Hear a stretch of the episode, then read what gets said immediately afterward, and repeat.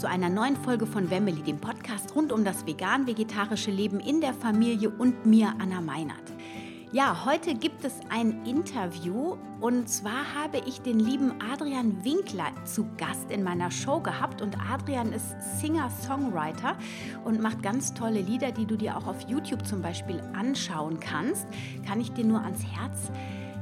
Und ähm, ja, das war ein ganz tolles Gespräch, was wir miteinander geführt haben. Wir sind von Hölzchen zu Stöckchen, wir sind ein bisschen in die Musik eingetaucht, wir sind in den Veganismus eingetaucht, wir sind dann auch so ein bisschen ins Spirituelle abgedriftet. Und ja, das war ganz spannend, weil wir wollten ähm, das Gespräch tatsächlich fließen lassen, weil Adrian, der auch einen Podcast hat, The Oldest Soul Podcast, den ich dir auch ans Herz legen kann, ähm, der macht das ganz gerne, dass er es so fließen lässt. Und ich mache das natürlich auch ganz gerne, wenn du meine Podcast-Folgen schon gehört hast, öfter und nicht gerade diese wissenschaftlichen mit den kritischen Nährstoffen und den Supplementen. Da brauche ich natürlich ähm, ein bisschen Vorbereitung zu letzten Endes, aber ähm, dass ich ganz oft es einfach liebe, die Podcast-Episoden sich so entwickeln zu lassen, wenn ich einfach nur so ein Oberthema habe.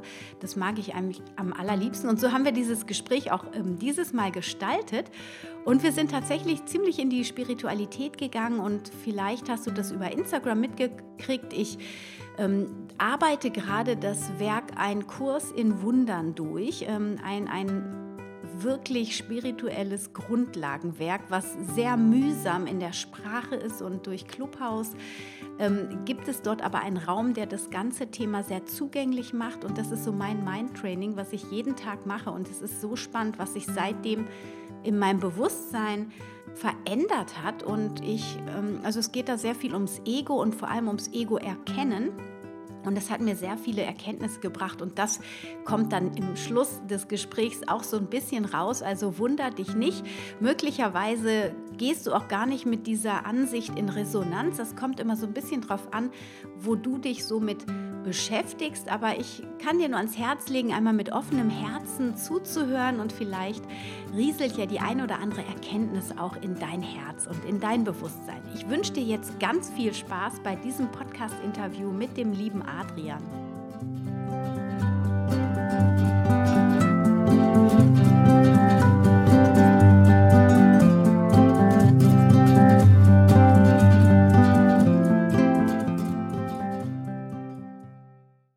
Ja, herzlich willkommen. Schön, dass du wieder eingeschaltet hast. Und ich habe heute einen ganz tollen Menschen hier mit mir sitzen, äh, den Adrian Winkler. Und ich freue mich sehr, ähm, auch hier wieder einen musikalischen Menschen im Gespräch zu haben. Ich hatte ja schon äh, vor einiger Zeit das Interview mit ähm, Daniel Hellmann. Und äh, ja, der Adrian, der ist auch ähm, Musiker, also Singer und Songwriter. Und ich bin sehr gespannt. Aber der Adrian, der hat auch einen äh, ganz tollen Podcast, den Oldest Soul Podcast, wo er super tolle Folgen hat, auch ganz tolle Menschen interviewt hat. Und ich bin sehr gespannt, was er uns da so mit seinen Erkenntnissen vielleicht mit auf den Weg gibt.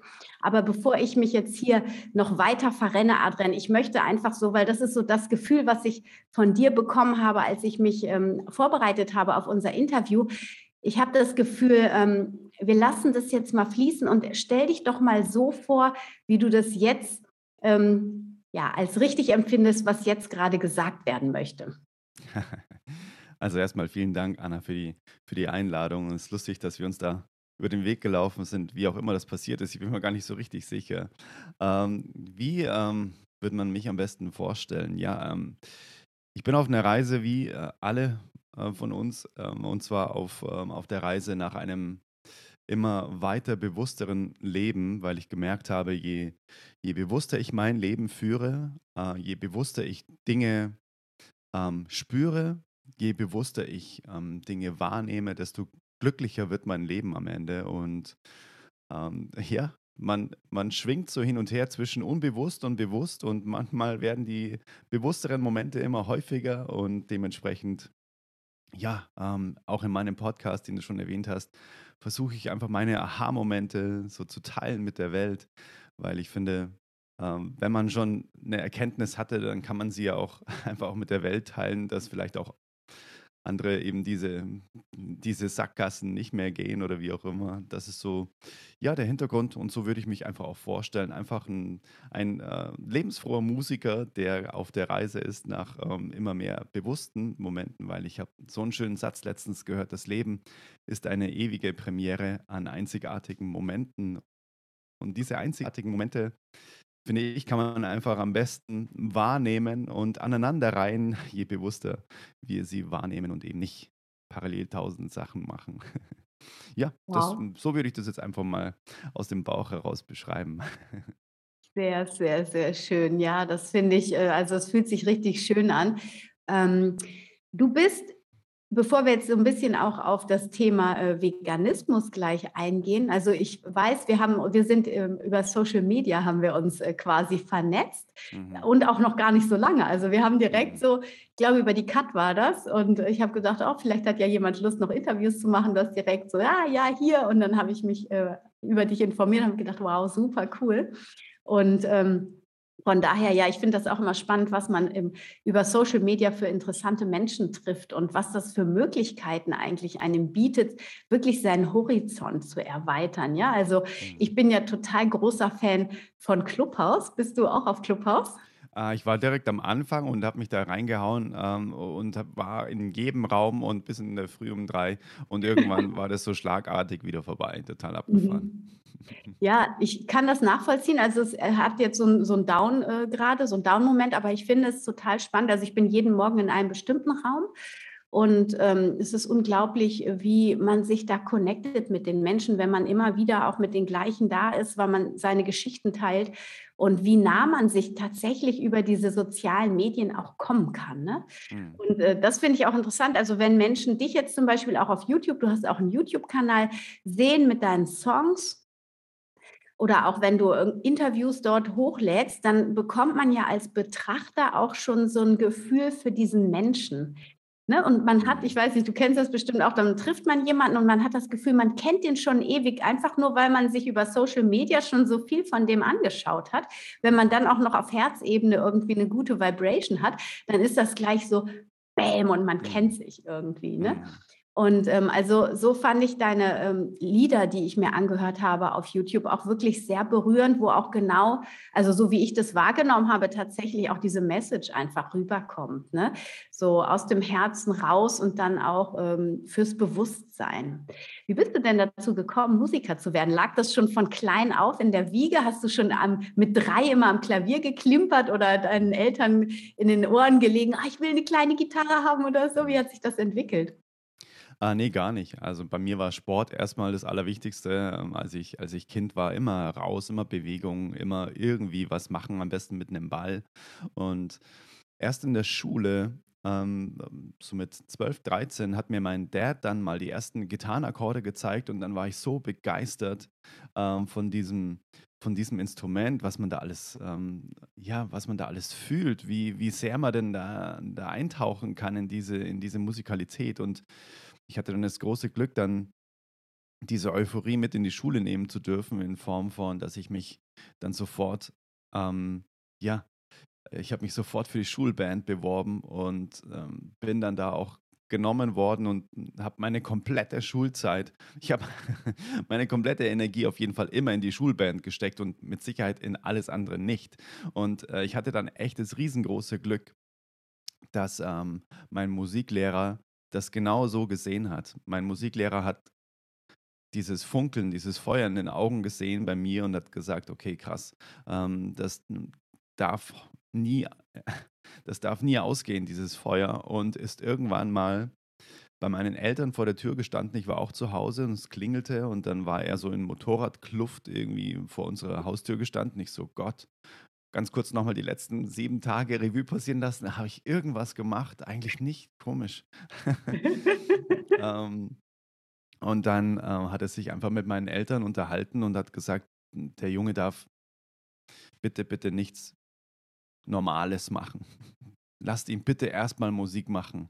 Und ja. zwar so lange, wie er Lust hat, weil ähm, das hat er so auch selten erlebt, dass jemand so Feuer hat, so, so dafür brennt und ähm, es wäre ihm so daran gelegen, dass man dem Jungen erstmal irgendwie einen Freiraum gibt, um das irgendwie testen zu können, ob das für ihn das Richtige ist. Also er hat sich echt die Mühe gemacht und da bin ich ihm bis zum heutigen Zeitpunkt irgendwie total dankbar, weil ich habe ihm auch vor, ja, vor zwei Wochen habe ich ihm ein kleines Studio in seinem Keller eingerichtet. Heißt, wir haben immer noch Kontakt und schreiben uns immer noch Nachrichten und treffen uns immer noch zum Essen und da bin ich sehr, sehr dankbar. Manchmal gibt es ja so Menschen, wo man weiß, wow, krass, wenn ich den nicht getroffen hätte, dann würde mein Leben jetzt wahrscheinlich komplett anders aussehen. Und so war es, ja. so bin ich zur Musik gekommen. Mhm. Spannend. Und hast du das dann irgendwie auch professionell nochmal ähm, äh, Musikstudium gemacht oder sowas? Oder hast du das alles? Also ich finde, ich empfinde ja, wenn man so eine wirklich so eine Passion hat, dann brauchst du das nicht immer irgendwie. Mhm. Ne? Aber viele machen es ja dann trotzdem. Wie war das bei dir?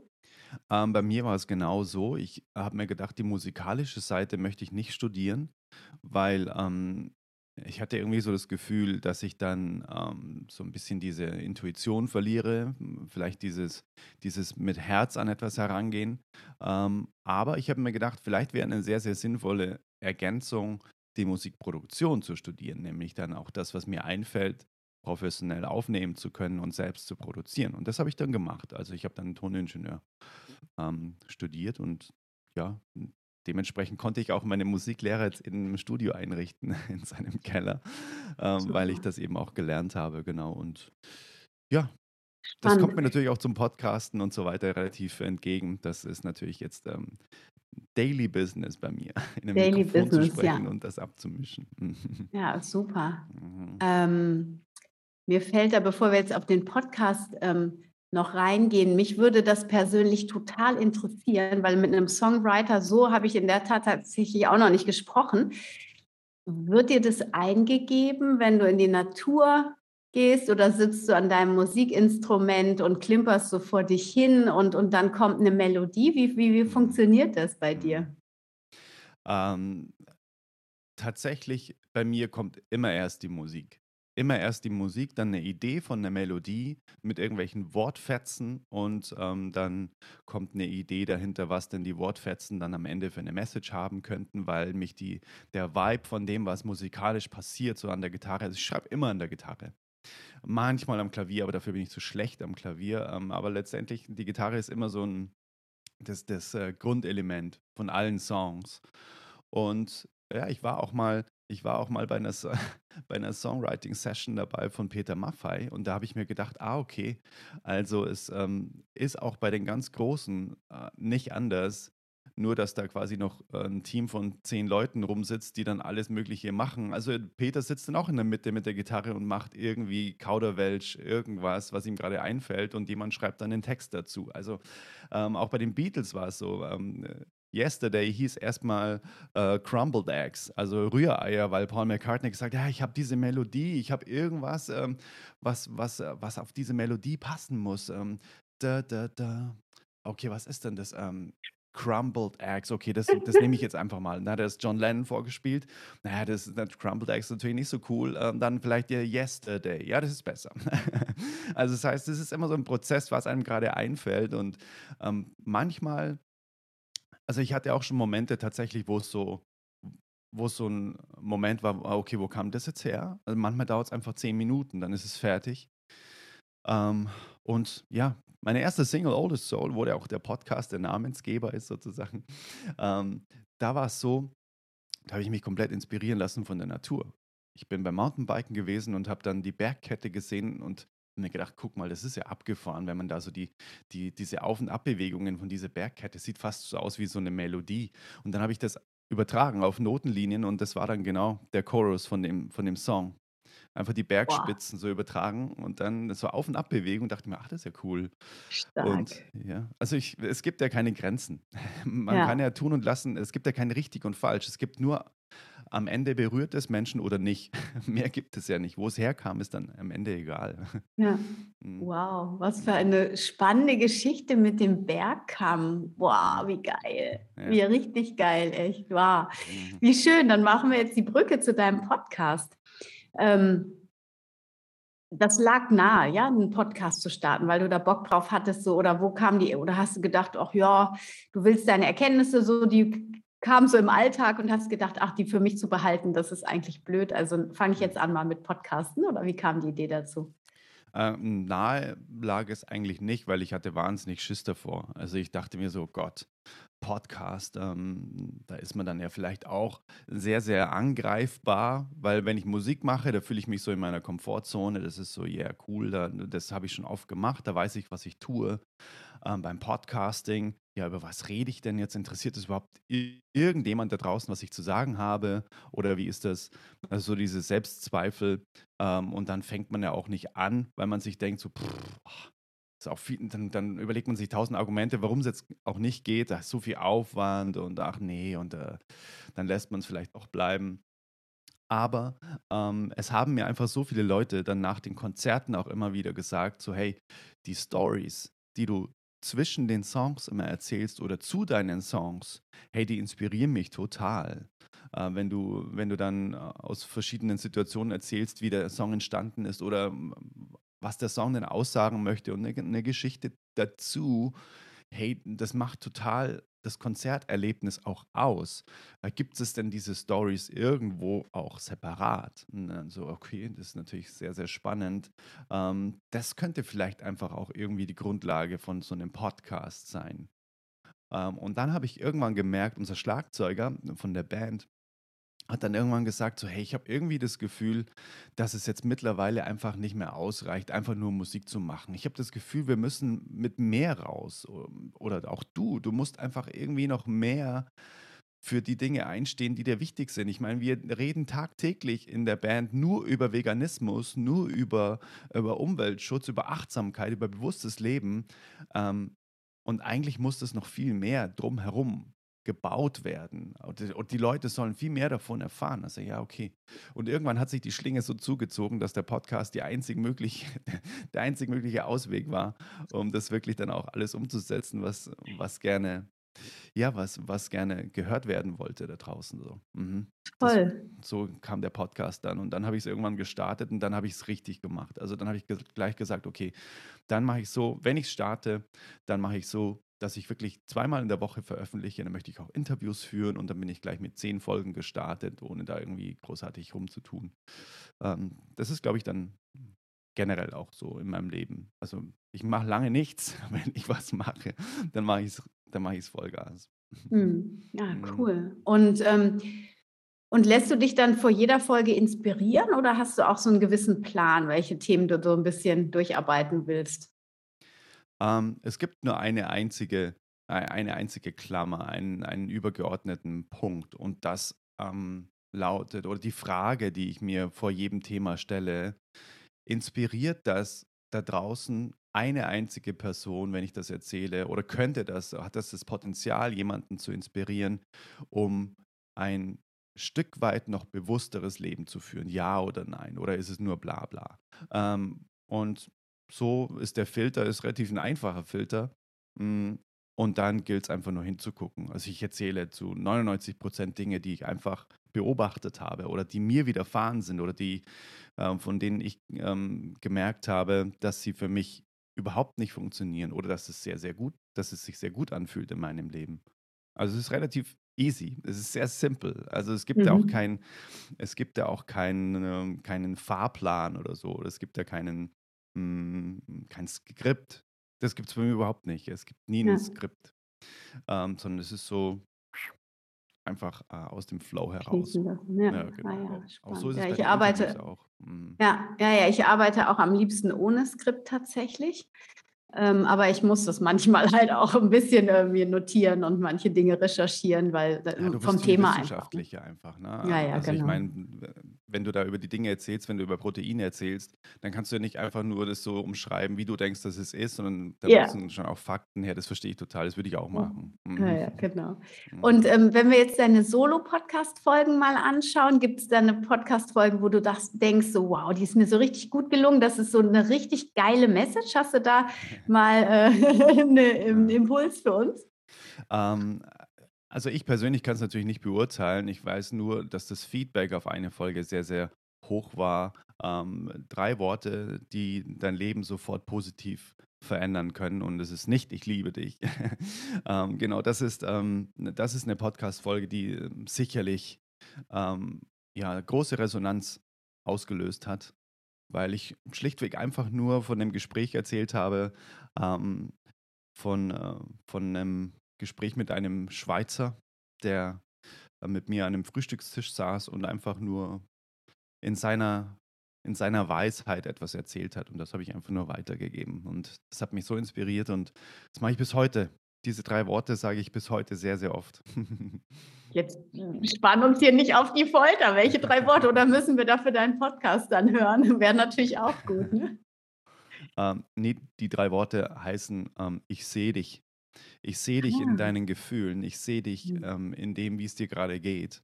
Ähm, Grundlage war, dass er bei einem Freund zu Gast war und der Kleine von dem Freund irgendwie sehr, sehr, sehr quengelig war und der den dann immer schon so ein bisschen so, ja, jetzt komm, jetzt, wir haben hier Besuch, ne? Jetzt äh, reiß dich mal wieder zusammen und äh, hier, da hast du dein Brot und das ist doch alles da, was ist denn los? Ähm, und das hat es nicht besser gemacht, nur quengeliger, nur noch lauter. Und irgendwann hat der Benny dann eben gesagt, so, hey, ich sehe dich äh, in deinen Gefühlen. Ich, ich sehe, dass du, du bist wütend, gell, auf den Papa, weil der ja jetzt einfach dich nicht so ähm, wahrnimmt. Und dann hat der Kleine einfach nur ganz große Augen bekommen und hat einfach nur so ja, eine Nickbewegung gemacht und dann war aber alles wieder gut. Dann hat er ganz normal gegessen und war glücklich und zufrieden, weil ihn einfach einer mal ganz kurz gesehen hat, in dem, wie es ihm gerade geht. So, er wollte einfach mhm. Aufmerksamkeit oder einfach Liebe. Und das funktioniert auch in Beziehungen mega. Das funktioniert in Beziehungen absolut großartig. So, mhm. hey, ähm, ich sehe dich in deinen Gefühlen. Ich sehe, wie es dir gerade geht. Und das ist ganz, ganz großartig. Ja, das ein mega Nugget, würde ich sagen, jetzt hier. Absolut. Ich sehe dich. Das ist für die Kindererziehung. Also, das ist ja das größte Übungsfeld, die Kinder. Und ähm, ich mache das tatsächlich auch. Ich verbalisiere das nicht immer. Ich denke das aber ganz oft, wenn die Kinder in ihren, in ihren Trouble-Situationen sind. Mhm. Und ähm, ganz oft sage ich das auch, dann, dass ich zum Beispiel sage, ich höre dich. Ne, so, ich sehe dich, ja, ich höre dich, ich nehme wahr, dass du gerade dieses und das Bedürfnis hast, ja. Das, genau. ne, und wir sind ja so ein bisschen darauf geeicht, dann auch gerade als Eltern das Gefühl zu haben, immer reagieren zu müssen. Aber da geht es gar nicht drum. Mhm. Ja, zum Beispiel äh, mein Sohn, der ist jetzt sieben, der will gerade ein Lego-Teil nach dem nächsten haben. Ne? Der liebt es, Zeug zusammenzubauen. Mhm. Und dann kommt er jede Woche mit einem anderen Wunsch. Und Lego, das ist ja auch ganz schön hochwertig. Jetzt sind wir bei Harry Potter angekommen irgendwie. Ne? Da kostet das Harry Potter Schloss 400 Euro, wo ich dann auch mhm. denke, so, what? Mhm. und, und wie geht man damit um? Ähm, dieses Bedürfnis, ne? man hat ja als Eltern auch das Gefühl, ich würde gerne deine Bedürfnisse alle immer stillen, auch diese Wünsche, die du hast, mal abgesehen davon, dass im Hintergrund ja dann auch immer so dieser Wächter ist, oh, das ist alles Plastik, so viel Verpackungsmüll, geht es nicht auch gebraucht und so weiter und so fort. Das ist ja auch alles, was so in einem bewussten Klima, bewussten äh, Haushalt auch immer wieder eine Rolle spielt und mhm da haben die Kinder natürlich noch gar kein Auge für, ne? Umwelt und so, ja, das fängt so langsam an, aber diese Dimension verstehen die natürlich noch gar nicht. Selbst die Teenies, die das schon tausendmal in der Schule durchgekaut haben, die haben da auch immer noch nicht so diesen Weitblick, was das alles eigentlich bedeutet und was man selber für einen Impact haben kann. Und ähm, ich habe jetzt angefangen, weil diese Harry Potter Book tatsächlich, also das geht ja, das kauft man ja nicht mal eben so. Ne, so ein Paket für 20 Euro gut, da kann man sich irgendwas für ausdenken. Entweder das Kind hat sein Taschengeld oder wenn man, also so ist bei uns, oder manchmal gibt es eine besondere Situation, dann gibt es auch mal so für 20 Euro so ein Ding. Aber wenn die dann weiter teurer sind, dann hat man ja immer diese besonderen Situationen wie Geburtstag und Weihnachten oder so. Ne? Aber selbst zu Weihnachten finde ich 400 Euro für ein Geschenk, also es, mhm. naja. Und ich habe mir die Zeit genommen, gesagt, weißt du was? Wir gucken uns das jetzt mal an. Lass uns die mal angucken, wie die aussieht, wie wird die aufgebaut, welche Details gibt es da. Und ich habe selber Feuer gefangen, habe gesagt, wow, das ist wirklich ein tolles Ding. Und dieses extreme Bedürfnis, das jetzt sofort haben zu müssen, das ist weniger geworden. Das war unglaublich zu beobachten, einfach weil ich ihn in dieser Bedürftigkeit, in diesem Wunsch wirklich vollkommen angenommen habe, mich sogar mit draufgeschwungen habe, dass ich das verstehen kann, dass es wirklich was Tolles ist. Mhm. Und das ist so spannend, wie da sofort der Druck dann rausgeht, wenn man sich damit mit, äh, dafür aufmacht irgendwo. Ne? Und ich mhm. kenne das im Alltag in der Familie. Ganz oft schmettert man dann diese Wünsche und Bedürfnisse einfach ab, weil man glaubt, man hat gerade nicht die Zeit.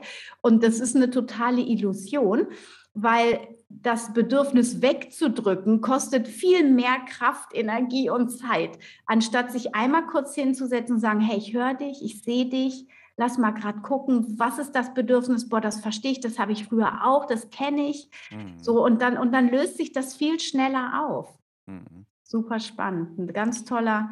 Also äh, da höre ich auf jeden Fall auch noch mal rein in deine Podcast-Folge. Sehr, sehr inspirierend. Mhm. Und jetzt hast du auch schon mit ganz vielen tollen Menschen gesprochen. Mhm. Und ähm, wer, wer oder was hat dich da so am meisten beeindruckt? Da gibt es ja auch so manche, die so richtig hängen bleiben, manche Gespräche. Was war da, mhm. was will da jetzt gerade mhm. gesagt sein? Mhm. Also mit Sicherheit das letzte Interview mit Steffen Kirchner. Das war mit Sicherheit eines der äh, berührendsten Gespräche, die ich ähm, hatte. Ähm, aus dem Grund, wir kennen uns echt schon seit 20 Jahren. Das ist richtig krass. Wir kennen uns richtig lange. Ähm, und wir haben beide unsere eigene Reise des Lebens so mitgemacht äh, und gegenseitig beobachten dürfen. Und Steffen ist ähm, bewusst, Bewusstseinstrainer, früher Erfolgstrainer und einer der erfolgreichsten auch in Deutschland. Also ist richtig, richtig ähm, bekannt in der Speaker-Szene auch und ähm, gibt ganz, ganz großartige Seminare. Und äh, Steffen war früher ähm, Profisportler, war früher Tennisprofi und hat da äh, wahnsinnig viel mentales Training auch hm, genießen dürfen, hat das dann auf verschiedene äh, andere Bereiche äh, auch umgewälzt und war dann auch viel in Firmenvorträge. Und dieses Interview haben wir geführt im Allgäu äh, mit zwei Stühlen einfach auf einer unfassbar tollen Weide. Wir waren da einfach gesessen, mittendrin, Berge, Wiese und haben da einfach dieses Interview aufgenommen. Und ähm, es ging über, ich glaube, anderthalb Stunden und es war so ein Flow. Das kennst du ja auch, wenn man sich mit jemandem unterhält und es ist kein einziges Mal irgendwie sowas wie, hm, Ah ja, okay, was frage ich denn jetzt? Oder hm, ja, jetzt kommt mir irgendwie mal eine belanglose Frage, weil mir fällt nichts mehr ein. Ähm, sondern es war so wirklich von Herz zu Herz und er hat sein Herz so krass aufgemacht, wie er dann hinterher auch gesagt hat, dass er das noch nie gemacht hat. Das war für ihn auch so völlig, völlig überwältigend zu erzählen, dass er auch ähm, im Auto letztens einfach auch mal geweint hat, ähm, weil das ähm, der letzte Part in seinem Leben, den er noch nie so richtig angeguckt hat, ist zum Beispiel eben auch die Ernährung. Er kommt aus einem gut bürgerlichen Haus so und ähm, er weiß ganz tief in sich, weil er so eine Naturverbundenheit, eine Tierverbundenheit auch hat, dass er sich das jetzt einfach selbst nicht mehr glauben kann. Und wenn er das nicht angeht, dann muss er eigentlich so konsequent sein und seinen Beruf an den Nagel hängen, weil er sich selbst nicht mehr belügen kann jetzt. Und es war so ein, krasses Gespräch einfach. Also es war wirklich, ähm, ich bin sehr, sehr dankbar, dass, dass wir das konservieren durften. Das würde ich auf jeden Fall jetzt mal nennen, wenn ich, äh, wenn ich ein Interview oder ein Gespräch nennen sollte aus dem, aus dem Podcast. Mhm. Aber es sind auch ganz, ganz viele andere dabei, auch gerade die Estella Schweizer, die ist ähm, vegane Köchin äh, für, für nachhaltige Klimaküche. Ähm, sie ist Dauergast in meinem Podcast einmal im Monat und wir hatten schon so viele tolle Gespräche und es ist jedes Mal so unfassbar, wie viel ich lernen darf von ihr, weil sie so ein unfassbares Wissen hat. Sie hat eigentlich auch äh, Medizin studiert und kennt da auch ein bisschen so die, die wissenschaftliche Seite, aber trotzdem auch sehr viel Erfahrung in der Küche und gerade so über Themen Fermentieren, ähm, gerade über die Themen also Mikro-, Makronährstoffe und so weiter. Das war für mich so, wow, okay, krass. Also da bin ich so grün hinter den Ohren und dann, ja, ihr Wissen da konservieren zu dürfen, war für mich auch ganz, ganz großartig. Und mhm. da kommen auch noch ganz viele großartige Gespräche mit ihr. Das fällt mir jetzt auch noch ein. Genau. Spannend. Mhm. Ja, es kam total rüber. Ich habe so ein Bild gehabt, wie du eben ähm, mit dem Steffen da auf dieser Weide sitzt, voreinander, alles um euch grün. Das kam richtig rüber. Wahnsinn. Und dass dann durch so ein Gespräch dann jemand auch sich so aufmacht, um so ehrlich zu sich zu sein. Ne? Voll. Voll. Wahnsinn. Das ist mir auch total wichtig in den Podcasts, dass ich das Ganze mobil machen kann, dass ich da nicht in, in einem Studio bin oder so. Ähm, also diese Remote-Geschichte, das ist für mich okay. Ähm, aber wenn es anders geht, mache ich es immer anders. Also wenn man sich wirklich treffen kann. Und mit Estella zum Beispiel bin ich durch komplett Freiburg gefahren und habe dann insgesamt vier Interviews aufgenommen. Eins auf einem Kinderspielplatz, eins irgendwie an einem mm, See, eins irgendwo in einem Hinterhof von einem, von einem, von einem veganen Eismacher und so. Das war dann irgendwie, überall hat es einen anderen Vibe gehabt und ähm, das spürt man in den Interviews einfach auch, dass man gerade so ausgelassen irgendwo sitzt und ähm, auch die Eindrücke, die man sieht, fließen dann wieder energetisch mit in das Interview, als wie wenn man einfach ähm, in einem Raum ist, finde ich persönlich. Aber das hat beides was für sich. Also wenn die Distanz zu groß ist, kann ich es natürlich total verstehen, finde es auch total toll. Persönlich mhm. ist mir natürlich immer lieber, weil ich merke, da kommt noch so ein bisschen so ein Flavor oben drüber. So. Hm, ich verstehe genau, was du meinst, absolut, ja. Ja, kann ich total nachempfinden. Und das hat so was, ähm, so was Privates. Das fühlt sich auch so privat an und nicht so professionell. Ne? Weil ich meine, man macht es irgendwo professionell und man, man hat so sein Verhalten und, und seine Äußerungen. Und wenn man aber dann mitgenommen wird ins Leben, in Anführungsstrichen, also in unterschiedliche Situationen, dann äh, fühlt es sich noch näher an, irgendwie noch authentischer. Ja. Es fühlt sich ja wie so ein Kaffeetalk an. So, Ja. ähm, so würde man quasi auch eh reden, wenn das Mikro jetzt auch nicht an wäre, so nach dem Ja. Motto. Das ist so ein bisschen der, der Zauber. Ja, Mhm. total schön. Sehr, sehr, sehr spannend. Ja, die Estella, die habe ich auch bald im Interview. Da freue ich mich Ah, auch schon drauf. schöne Grüße. Ja, auf jeden Fall. Jetzt haben wir auch schon ein paar Mal das Wort vegan in den Mund genommen. Lass uns da Mhm. mal so den Schwenk machen. Mhm. Ähm, wie bist du denn vegan geworden und wann? Bist du schon länger vegan oder erzähl da mal deine Story?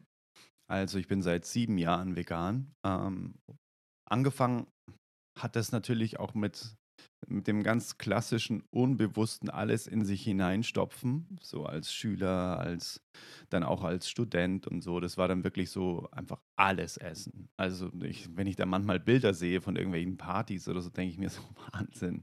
Aber das ist auch gut so, weil ich kann dann einfach das auch total nachvollziehen, wie es sich anfühlt, wenn man, wenn man dann unbewusst einfach jedes Mal, wenn man etwas zu sich nimmt, einfach auch ähm, einen, einen Stimmzettel abgibt.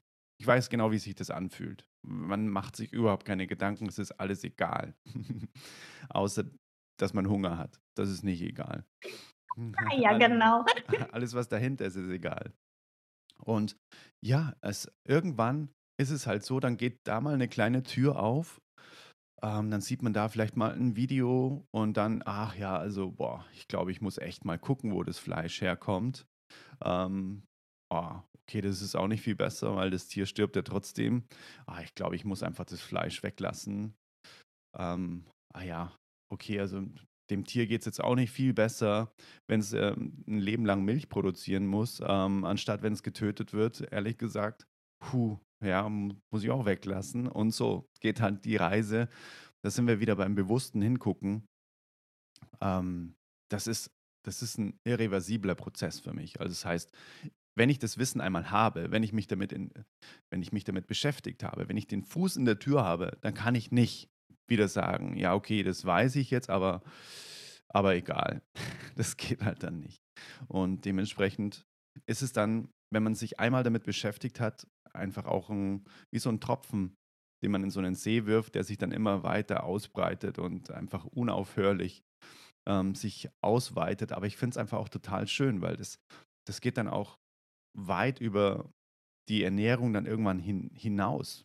So, dann fragt man auch ganz andere Sachen. Okay, ähm, dann fragt man nicht nur, hey, ähm, wie geht es denn den Tieren damit?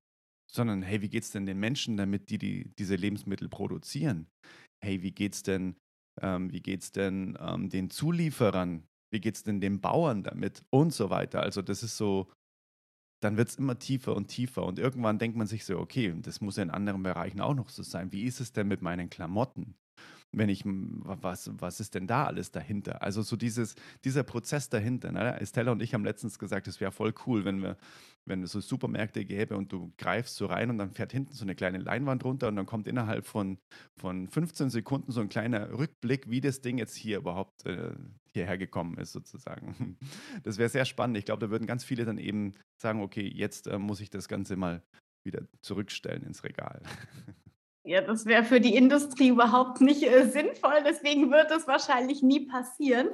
Genau. Aber äh, manchmal gibt es ja schon, zumindest auf den Bio-Lebensmitteln steht dann ja auch immer drauf, wir, wir, wir entlohnen unsere Bauern fair und so weiter mhm. und so fort. Ne? Gibt es ja auch dieses Fair Trade oder Fair Food und alles.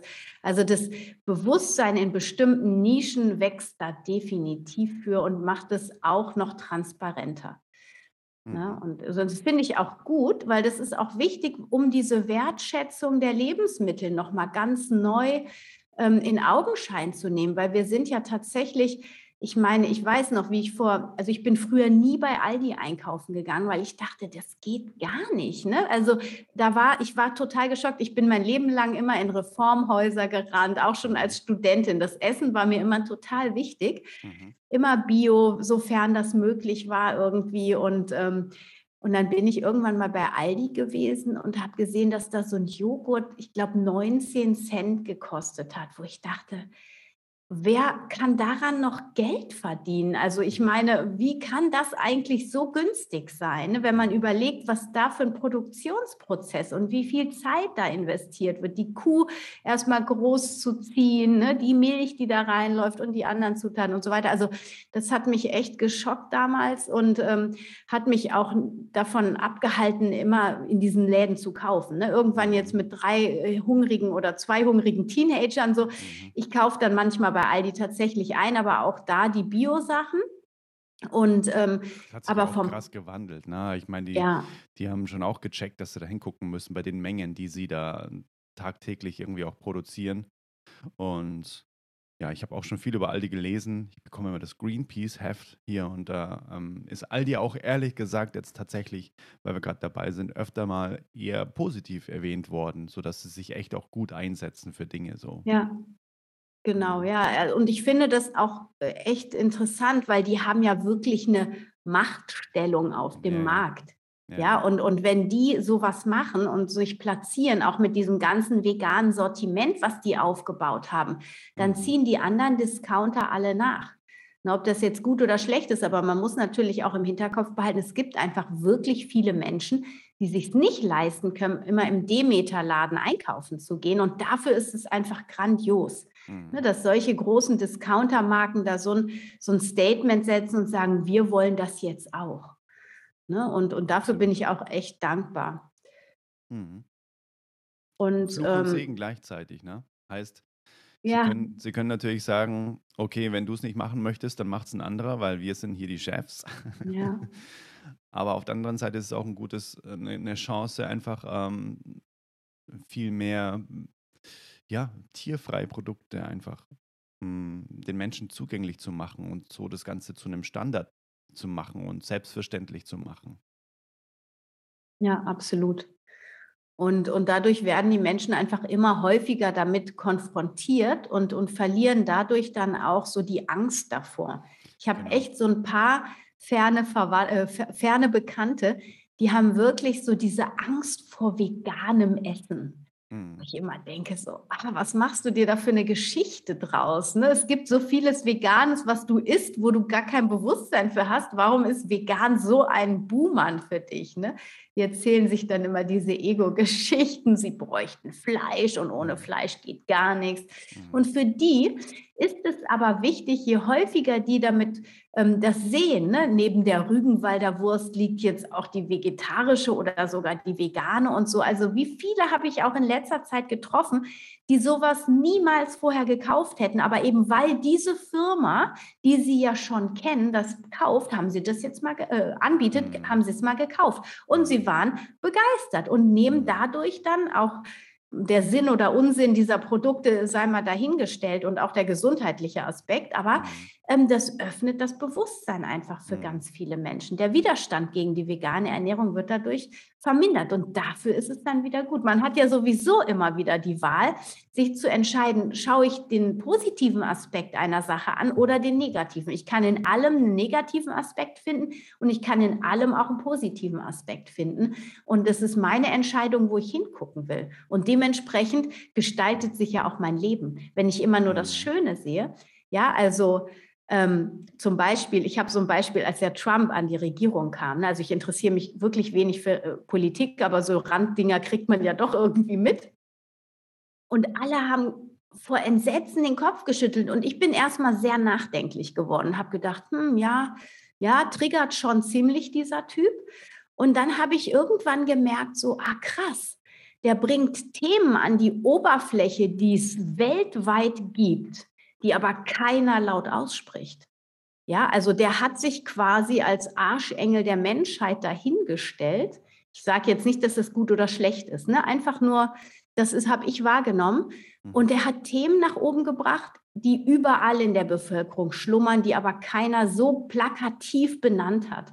Mhm. Und das ist spannend. Also auch darin kann man was Gutes sehen, wenn man das möchte irgendwo. Ne? Und, und das, das ist ja auch so mein Lebensmotto, wirklich den, immer das Gute in den Situationen zu finden, in den Menschen, den Aspekt zu beleuchten und zu sehen und zu wahrzunehmen, ähm, der das Gute ist, weil das ist in allem. Ja, so. Absolut. Wie Einstein gesagt hat, ne? Entweder nichts ist ein Wunder oder alles ist ein Wunder. Man kann, Absolut. Ja. man kann, ähm, je nachdem, wie man drauf guckt. Absolut, ja, Mhm. absolut. Und es ist doch wunderschön, diesen Aspekt so auch im, im Alltag umzusetzen, weil dann, wenn man den Fokus auf Wundern hat, Mhm. ja, da wo die Energie hingeht, da wo der Fokus hingeht, da fließt die Energie hin und dann kommt das auch zurück. Also Mhm. sieht man auch überall Wunder. Mhm. Und ich finde, man, ähm, man denkt, wenn man Wunder hört, auch immer, also der erste Impuls ist ganz oft, das ist was Großes. Aber ein Wunder kann ja auch sein. Letztens bin ich über die Straße gegangen. Da kam mir eine ältere Dame vorbei und die hatte einen Schmetterling auf der Hand sitzen. Mhm. Und sie sagt zu mir so, der geht mit mir jetzt schon seit einer Stunde durch die Stadt, der will gar nicht mehr weg. Und sie guckte sich so um, überall Beton und Häuser und ich weiß gar nicht, wo ich den hinsetzen soll. Hier gibt es nichts, wo er leben kann. Mhm. Und dann gab es gegenüber eine, ähm, einen Busch. Dann habe ich gesagt, wissen Sie was, die hatte einen Gehwagen, die konnte nicht über die Straße gut gehen. Ich sage, wissen Sie was, geben Sie mir den mal, ich setze den da drüben ins Grüne. Und die war so dankbar. Und das war, das war ein Wunder, dass die eine Stunde mit einem Schmetterling auf der Hand gelaufen ist. Mhm. Was für ein Wunder. Mhm. Also es war so schön. Und für sie war es ein Wunder, dass jemand kam und ihn ins Grüne gesetzt hat irgendwie. Ne? Also so Mhm. kleine, da kennst du bestimmt auch einige Geschichten zu erzählen. Ja, voll. Ich meine, also ja, da bin ich total bei Einstein. Entweder ähm, ich gehe ich gehe raus und denke mir bei der ersten Blume so, wie kann das eigentlich sein, dass die hier so krass, dass, dass die da wächst und ähm, dass die so bunt ist und das ist einfach unglaublich. Oder ich trampel sie halt nieder. Kann man beides machen. weil, man, weil man sie gar nicht sieht, weißt du? ja, absolut. Dass wir Ja. wieder beim bewussten Hingucken. Genau. Beim bewussten Hingucken. Ja. Ähm, Letztens war ich in einem Dattelladen, übrigens, um ganz kurz nochmal die Brücke zu schlagen. Ähm, da gab es quasi ausschließlich, ja, logischerweise vegane Produkte. Ne? Da gab es vegane oder Dattelpaste und was weiß ich noch alles, sämtliche Formen von, von Datteln. Ähm, und diese, diese Verkäuferin war dann da in diesem süßen kleinen Laden drin gestanden und fand ich total, ich musste so laut lachen und sie wusste gar nicht genau warum, weil ich gesagt habe, ähm, ist hier alles, ist hier alles vegan, oder? Und sie so, sind Sie vegan? Und ich so, ja. Ah, okay, weil sie sehen so ganz gesund aus, auch so. Also gerade vom Gesicht und so, sie sehen total gesund aus. Nicht so, ich musste so laut lachen, ich dachte, das ist ein Witz, aber die hat es komplett ernst gemeint. Wahnsinn, ja. nee, weil eine Freundin von mir, die ist jetzt auch auf vegan umgestiegen und die ist so blass und hat überall Falten plötzlich. Und ich so, aha, ja, okay, auch interessant. wie man da einfach das auf die, wie man da so ein, wie man so ein, so, wie man drüber stülpt, einfach so ein, so ein Glaubenssatz, ne? Ja, total. Ah, okay, Ja. vegan, das macht die Leute echt un äh, ungesund. Krass. Ja, Und das sie ist arbeitet total selbst in 'nem Laden, wo es nur vegane Produkte gibt und findet's aber eigentlich total doof, wenn sich Menschen vegan ernähren, weil das für in ihrem Glaubenssatz total behaftet ist mit: Ihre Freundin hat das jetzt auch gemacht und sieht total blass aus. stark, ne, wie man sie wie wie das Ego das dann immer alles verallgemeinert Voll, sofort, ne? Einer ist total. blass, also sind alle blass. Voll, Ja, voll. Ah, ich musste so Wahnsinn. Ja, lachen. f Ich musste so lachen. „Sie sind vegan, Sie sehen so gesund aus.“ So, okay. Mega. Da hast Ja. du ihr auch 'ne Erleuchtung geschenkt sozusagen. Vielleicht konnte sie jetzt das Bild ihres klassischen Veganers, Ja. ähm, verändern. Das Ja, wäre ja ja. schön. Ja, voll, voll. Ja, genau, das war auf Mhm. jeden Fall 'ne sehr, sehr unterhaltsame Story. Ja, spannend. Und lässt du das Thema vegan in deine Songtexte auch reinfließen? Also, gibt es zum Beispiel der Daniel Hellmann, mit dem ich letztens gesprochen habe, ich weiß gar nicht, ob du den kennst, Soja the Cow, hast du schon mal gehört? Das ist so 'ne Hm, irgendwie Kunstfigur, die er kreiert hat. Ah, irgendwas klingelt. Irgendwas klingelt Ja, also die der läuft auch auf Demos mit und der hat auch Mhm. Musikvideos und, ähm, 'ne Mhm. Drag Cow ist es. Also, total faszinierende Story. Musst dir unbedingt das Interview mal anhören. Das ist auch geht so ans Herz ran, wenn Mhm. man den hört. Mhm, Ähm, und der macht es sehr plakativ natürlich, als Soja the Cow zu singen über das Leid der Mutterkuh zum Beispiel, was ihr erfährt, also, weil er schlüpft ja in diese Rolle rein. Mhm. Ähm, das ist schon sehr krasser Aktivismus, Mhm. aber sehr berührend und auf diese Art und Weise, wie er's macht, einfach auch total spannend. Und bei dir ist es ja ganz kommt es ja ganz anders rüber, ne? Man hört erst mal diese wunderschöne Musik, die, ähm, einem das Herz aufmacht, oder zumindest ist es bei mir so gewesen. Dann hört man auf den Text und das ist alles weich und liebevoll, ne, und nicht so Bäm. Aber Mhm. hast du manchmal auch so also, gibt es Songs, wo du sagst: „Ja, da da spielt das Thema Veganismus auch 'ne Rolle?“ Das kann man da raushören, weil das habe ich Mhm. jetzt so noch nicht gefunden. Mhm. Ähm, ne, tatsächlich nicht. Also, nicht so plakativ. Ja. Ähm, ähm, es gibt 'nen Song eben, „Oldest Soul“, wo's um um, ja, was Größeres geht, nämlich die die Mutter Natur und wie wundervoll eben das Ganze ist und wie sehr mich das schon seit Kindesbeinen an begleitet und dass wir ja, dass es unsere Aufgabe ist, auch gut drauf aufzupassen, so unseren Lebensraum zu schützen. Aber so jetzt wirklich klar, da ist vegan natürlich 'n Teil davon, aber ich würde es ich würde es nicht verbalisieren, dass ich sage, so, das ist das einzig Wahre und so 'n bisschen dogmatisch auch zu sehen. Ähm, ich bin da selbst auch noch im Findungsprozess, ehrlich gesagt, weil ich war ich war ganz lange jetzt auf dem Trip zu sagen, mein Stilmittel ist Inspiration. Wenn Menschen sehen, wow, zum Beispiel, ich gehe in den Dattelladen und sage, ich bin vegan. Ah ja, okay, sie sehen so gesund aus, dann ist es ja vielleicht auch 'ne Inspiration. Ah, okay, es kann auch anders sein.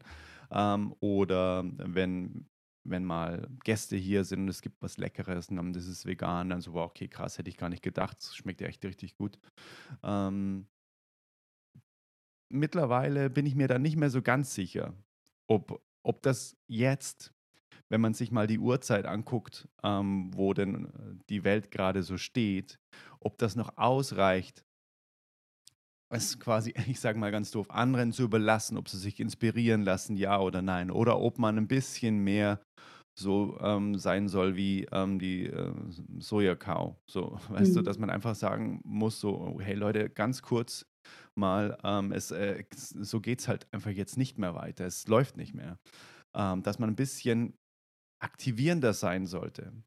Da bin ich selbst grade noch, ähm, auf 'ner Reise, wo ich mir wo ich grade mich so austariere und ich nicht so ganz sicher bin, was, ähm wie möchte ich das denn?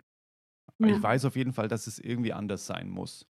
Dass es Mhm. eben nicht mehr über die Inspiration reingehen sollte, sondern schon eher so auch wirklich ja, ohne ohne eben der erhobene Zeigefinger trotzdem aktiver zu sein und zu sagen: „Okay, hier mal 'n kleiner Fakt, hier mal, ähm, 'ne kleine Story, äh, die zum Nachdenken anregt.“ Und dadurch vielleicht auch der Podcast irgendwie auch 'n gutes Gesprächsrohr ist dadurch. Mhm. Genau. Wie ist es bei dir? Wie, wie, ja, ich bin tatsächlich, ja, also ich bin auch immer wieder an dem Punkt, wo ich mich frage, muss ich wesentlich aktiver und lauter werden? Mhm.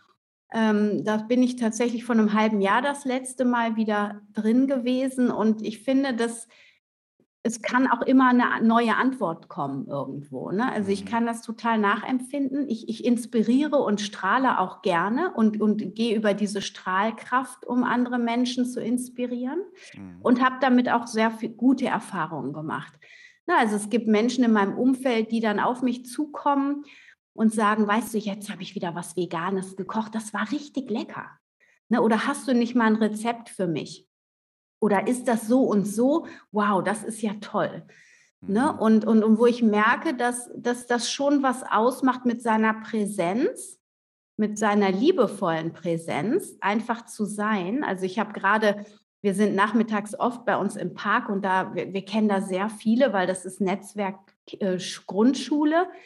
Und mhm. ich bin da die einzige Veganerin und die essen auch so viel Süßigkeiten, auch die Erwachsenen, dass ich merke, das sind Welten zwischen uns. Ja, weil ähm, klar wissen die alle, Gummibärchen und so sind nicht gesund. Ja, aber die legen da trotzdem einfach so eine Tüte Gummibärchen auf den Tisch. Das würde mir überhaupt nicht einfallen mhm. irgendwie, ne? Mhm. Ähm, ohne das jetzt zu bewerten. Aber ich bin dann immer wieder erstaunt, wie unterschiedlich das ist. Und trotzdem merke ich, dass es einen gewissen Einfluss hat. Und ich, ich verbalisiere die Themen dann tatsächlich auch. Also ich kann wirklich beides auch sein. Ähm, ich kann auch sehr klar sagen, nee, also geht für mich gar nicht. Ne? So und ähm, und trotzdem, ich habe auch den Gedanken, wenn ich mir überlege, muss ich jetzt aktiver sein, muss ich lauter sein, muss ich vielleicht ein bisschen aggressiver auch sein. Mhm. Ähm, mit diesem, nach diesem Motto, die Gott, das hört sich jetzt blöd an, aber so denke ich es, ja. Also mein Ego denkt dann, ah, diese, die Leute, die so dumm unbewusst durch die Gegend rennen, die sind so laut und die werden so krass gehört. Und die Leute, die bewusst leben, die sich vegan, also es müssen ja nicht nur Veganer sein, ich bin da auch undogmatisch, aber alle, die sich so auf diesem Weg be, ähm, begeben haben und auch ähm, sich spirituell aufmachen, ja, und wirklich über den Tellerrand hinausschauen, die sind oft leise die sind oft so leise und ich denke mir manchmal so, oh krass, die, die Unbewussten schreien so laut und die Bewussten, die sind so leise. Ne? Und, und äh, sollten die bewussteren Menschen, also wir sind ja alle auf dem Weg, ich will mich da nicht drüber stellen, nur sollten die nicht lauter sein. Und ich, ich mhm. weiß es nicht, ich habe keine Antwort dafür. Es gibt dann Momente, wo ich denke, ja, müsste ich eigentlich, aber was sollte ich machen? Ich bin definitiv niemand, der permanent auf Demos mitläuft. Ich bin das ein oder andere mitgelaufen, kann dann auch laut singen und grölen. Das schaffe ich, das kann ich alles machen.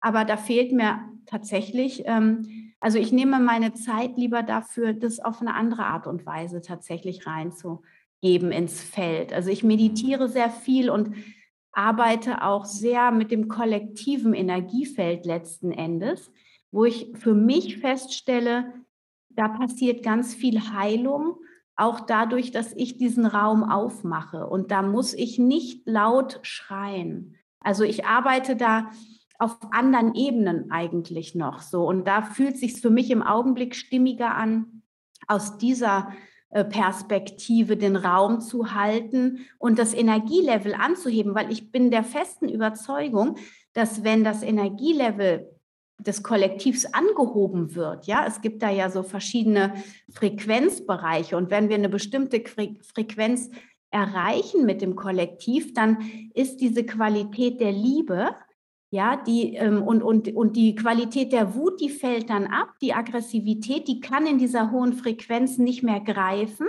Und die Qualität der Liebe und, und quasi des Friedens und auch dieser Wunsch danach, das zu leben, der wird stärker und immer unaufhaltsamer. So wie du das auch äh, gesagt hast bei deinem Freund, wo der gemerkt hat, wow, eigentlich, wenn ich das alles so konsequent in meinem Leben lebe, dann muss ich auch in der Ernährung. Ne? Und Ernährung ist dann der erste Schritt und der Lebensstil ist dann der zweite Schritt nach und nach mich wirklich authentisch weiterentwickeln. Und, und das ist mein Gefühl und deswegen arbeite ich an diesem energetischen Fakt auch so. Mhm. Also, ähm, ich glaube, dass sich niemand ähm, inspirieren lässt, dem man quasi zurück anschreit. Also das ist so ein bisschen immer mein, mein, äh, meine Philosophie. Und äh, Martin Luther hat ja auch mal gesagt, na, Dunkelheit lässt sich eben nicht mit Dunkelheit ähm, ja. auflösen, sondern nur mit Licht. Und dementsprechend, glaube ich, ist es einfach ähm, ein Naturgesetz, dass diejenigen, die bewusster sind, auch nicht so laut sind, weil sie vielleicht andere Tools für sich entdeckt haben, wie ähm, Ausstrahlung, wie ähm, ja, ähm, Schwingung, hm, mhm. anstatt zu schreien oder laut zu sein. Und das ist natürlich eben die Frage. Also ich, ich bin da bei dir. Ich glaube eben auch nicht, dass ähm, das Lautsein dann was verändert. Klar, man hat dann vielleicht ein besseres Gefühl, weil man sagt, hey, ich habe jetzt wirklich aktiv was dafür getan. Jetzt habe ich mal richtig einen rausgehauen. Aber ändern, also wirklich, weißt du, dass, dass sich dann Verhalten bei anderen Menschen auch verändert, nur weil bewusste Menschen laut waren, das weiß ich nicht. Mhm. Ich glaube eher nicht. Ja, also ich arbeite gerade den Kurs in Wundern durch und das ist ja so ein Standardwerk, sehr schwer zugänglich in der Sprache, aber durch Clubhouse und dem Raum, der da jeden Morgen stattfindet, ähm, wird es sehr zugänglich gemacht.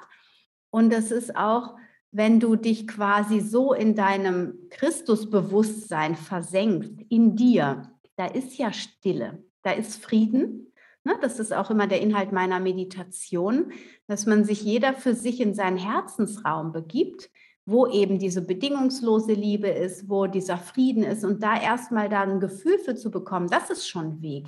Mhm. Und, und wir sind alle so von unseren Egos immer bestimmt, ja, auch vom spirituellen Ego, vom veganen Ego. Boah, habe ich ein riesen veganes Ego, aber ich habe auch ein riesen spirituelles Ego. Das erstmal alles zu erkennen und sich dafür nicht zu verurteilen, weil das ist ja das, wenn wir Menschen konfrontieren, dann, ähm, dann verurteilen die sich selber. Also die fühlen sich von außen verurteilt und die verurteilen sich selber. Wir sind ganz schnell auch mit dieser Keule unterwegs. Das habe ich jetzt nicht richtig gemacht. Zum Beispiel, wenn wir draußen essen und man nicht nachfragen, ob in dem Nudelteig ein Ei drin ist, einfach weil ne, es wenig auf der Karte ist. Und ich könnte natürlich nachfragen, aber ich entscheide mich dafür, nicht nachzufragen und einfach dem Flow des Lebens zu folgen. Hm. Und zack, kommt hinten die Ego-Keule.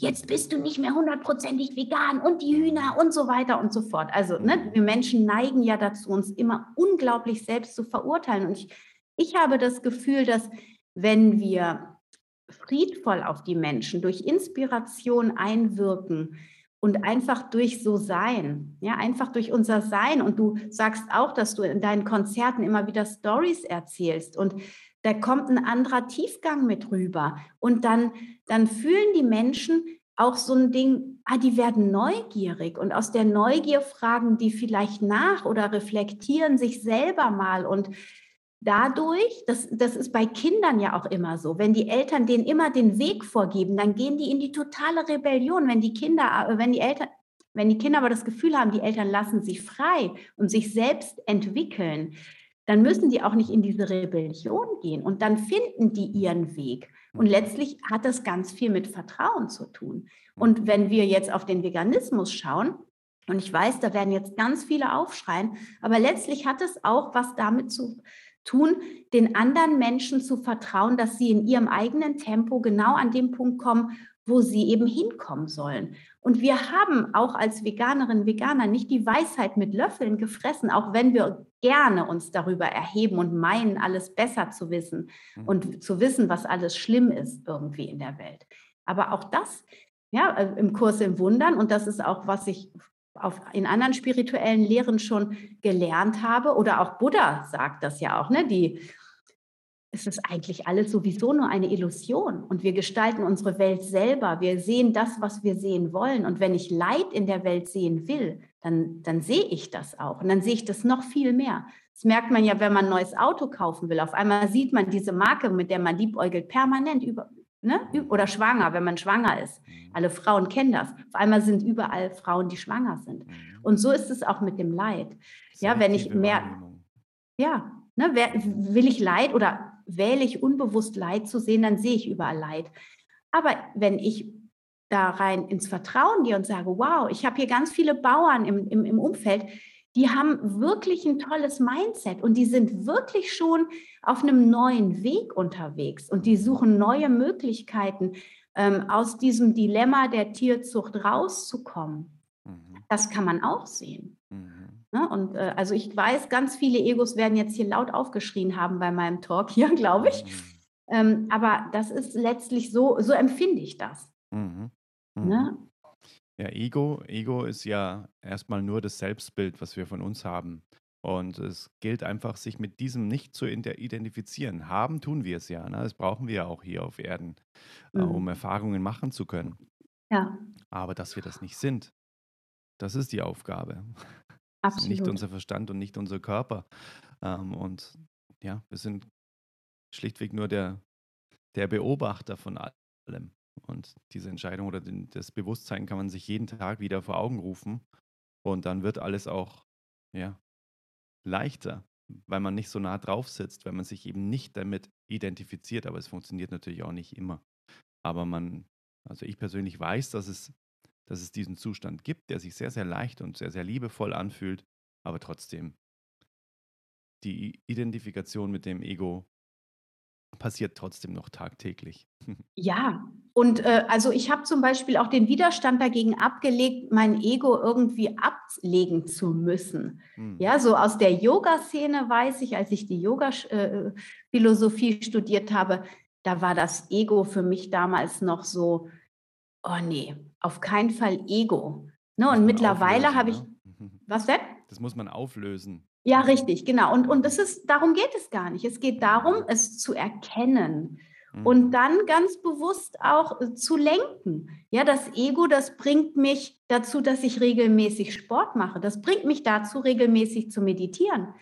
Das bringt mich dazu, meinen Job gut zu machen. Ja, oder auch, auch, auch Eltern, Haushalt, was auch immer alles. Ja, das mhm. ist alles Ego. Mhm. Es geht nur darum, diese Identifikation zu durchbrechen, dass wir uns mhm. immer wieder bewusst sind, das sind alles Identifikationen, mit denen wir tagtäglich. Und das ist in Ordnung so. Das ist diese menschliche Erfahrung, die wir als Seele hier machen.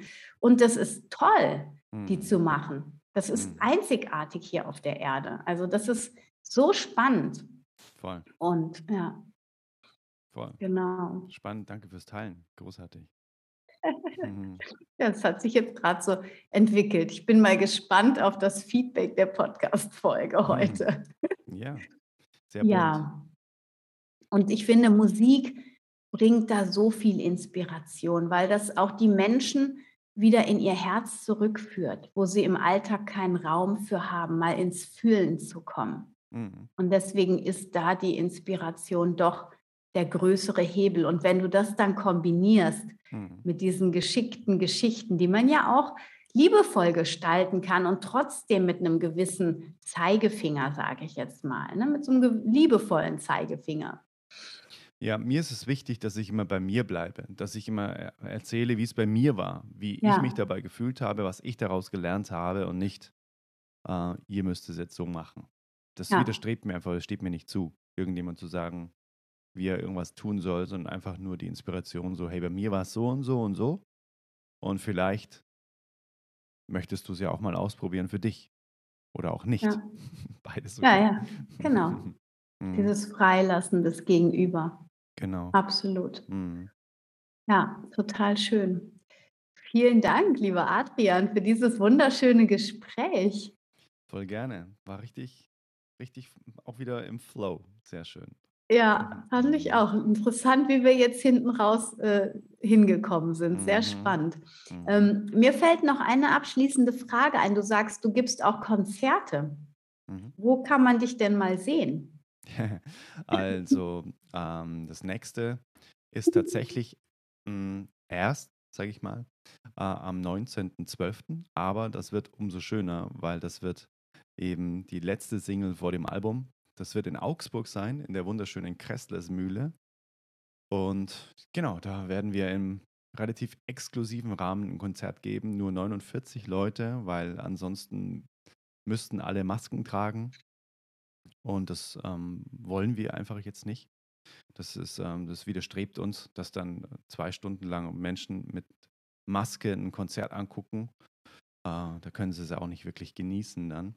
Und dementsprechend haben wir uns für die 49 Personenanzahl ähm, Beschränkung entschieden und da freue ich mich schon sehr drauf. Also 19.12. in Augsburg in der Kastlesmühle spielen wir ein richtig, richtig tolles Konzert und es kommen auch echt coole Gäste, die sich alleine schon äh, ja, lohnt, die anzugucken, anzuhören und äh, es wird mit Sicherheit ein sehr, sehr liebevoller, toller Abend und ja, das wird auf jeden Fall die letzte Single, die heißt Hero und ja, bevor das Album Spannend. kommt.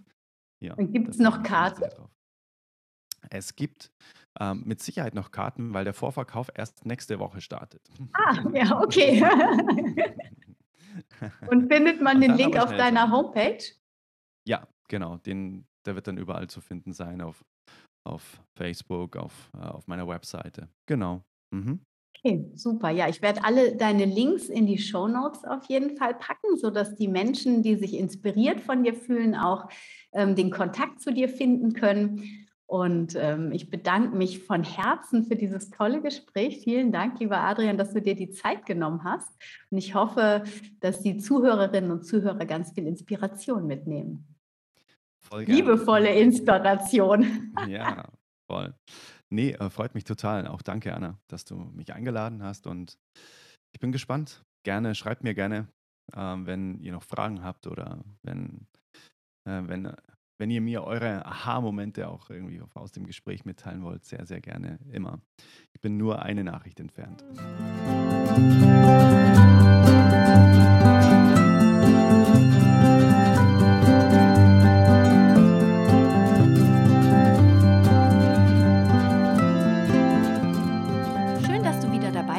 Dieser Folge von Wemmeli, dem Podcast rund um das vegan-vegetarische Leben und mir, Anna Meinert. Ja, und ich bin sehr, sehr gespannt auf dein Feedback, wie dir diese Folge gefallen hat, wie dir auch ähm, der Schluss und diese ganzen spirituellen Ausführungen gefallen haben, ob du damit was anfangen konntest. Also bitte, bitte, bitte schreib mir mal ein Feedback gerne über Instagram Direktmessage oder du schreibst mir an info@vermily.de eine E-Mail mit deinem Feedback super gerne auch immer wieder Anregungen und Ideen für Themen. Wenn dir was auf dem Herzen liegt, was dich mal interessieren würde, dann schreib mir das. Ich freue mich immer super von euch zu hören, denn äh, Podcasten ist ja wirklich eine einseitige Geschichte hier und von daher ist es immer toll von den Menschen, die die Folgen dann auch hören, mal etwas zu lesen, zu schreiben und sich dann auf einem anderen Portal auszutauschen.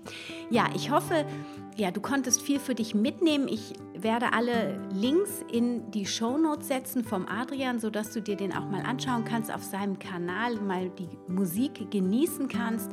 Und ähm, noch eine Sache, und zwar ist jetzt relativ frisch ein neues Webinar, ein neues kostenloses Webinar von der lieben Carmen und mir online gegangen. Und es geht da wieder um die vegane Ernährung in der Familie und vor allem darum, wie du das sicher, leicht und mit Freude gestalten kannst. Und wir haben auch das Thema zuckerfrei dann noch mal ein bisschen mehr unter die Lupe genommen, mein Lieblingsthema teilweise immer wieder. Und ähm, ja, ich kann dir das nur ans Herz legen, wenn dich das interessiert. Ich werde auch dazu den Link in die Shownotes setzen. Schau dir das ganz kostenfrei einfach an, das Webinar. Ich finde, es ist wunderschön geworden. Und ähm, ich freue mich sehr auch, wenn du da einmal mit dabei bist. Ansonsten, wenn du irgendwie Fragen zur veganen Kinderernährung hast oder allgemein zur veganen Ernährung, wenn du da irgendwie Startschwierigkeiten hast, dann melde dich super gerne. Wir können ein kostenfreies Strategiegespräch vereinbaren und wenn du meinst, es passt, dann können wir gerne einen Coaching-Termin festsetzen und schauen, wie ich dich da begleiten kann auf deinem Weg. Wenn dich ähm, das Thema Releasing interessiert, das habe ich in dem einen oder anderen Podcast auch schon mal erwähnt. Das ist ja eine Loslassmethode, die dich so ein bisschen oder die dich sehr stark wieder zu deinem Innersten führt. Das will ich dir auch noch mal ans Herz legen. Ähm, das ist auch spannend. Das kannst du dir mal auf meiner anna-meinert.de Seite anschauen. Da habe ich das äh, Angebot zum Releasing. Zumindest habe ich das dort auch erwähnt. Wenn dich das Thema Releasing interessiert, dann schreib mir super gerne, ähm, denn ich biete durchaus auch Coachings äh, mit dem Releasing an, was unglaublich tiefgreifend wirkt und ähm, sehr viel Heilung ins System bringt. Also wenn du an irgendwelchen Themen total rumhängst und struggles und nicht weiterkommst und das viele drumherum erzählen auch nichts genutzt hat, was du bisher gemacht hast, dann lege ich dir das Releasing mal ans Herz. Und äh, von daher äh, werde ich auch da den Link nochmal in die Shownotes setzen. Genau, das dazu äh, folgt mir gerne auf Instagram, auf Facebook oder ähm, schau mal auf meinem Blog vorbei. Dort findest du alle Podcast-Episoden übersichtlich aufgelistet. Da kannst du auch nach Stichworten suchen. Da gibt es in den Shownotes auch, also ich finde es immer viel übersichtlicher auf dem Blog den Podcast anzuhören und die Shownotes anzuschauen als über iTunes. Aber ja, nur das so als Idee. Und jetzt möchte ich mich ganz herzlich bedanken, dass du so lange dabei gewesen bist, dass du auch auch regelmäßig den Podcast hörst. Wenn du magst, empfehle ihn auch gerne weiter. Und ich wünsche dir jetzt eine wunder, wunderschöne Woche. Die Herbstferien stehen vor der Tür. Vielleicht fährst du weg. Sonst genieß die Zeit einfach so mit deinen Kindern, mit deiner Familie. Mach was Schönes und wir hören uns nächste Woche wieder. Stay healthy and happy.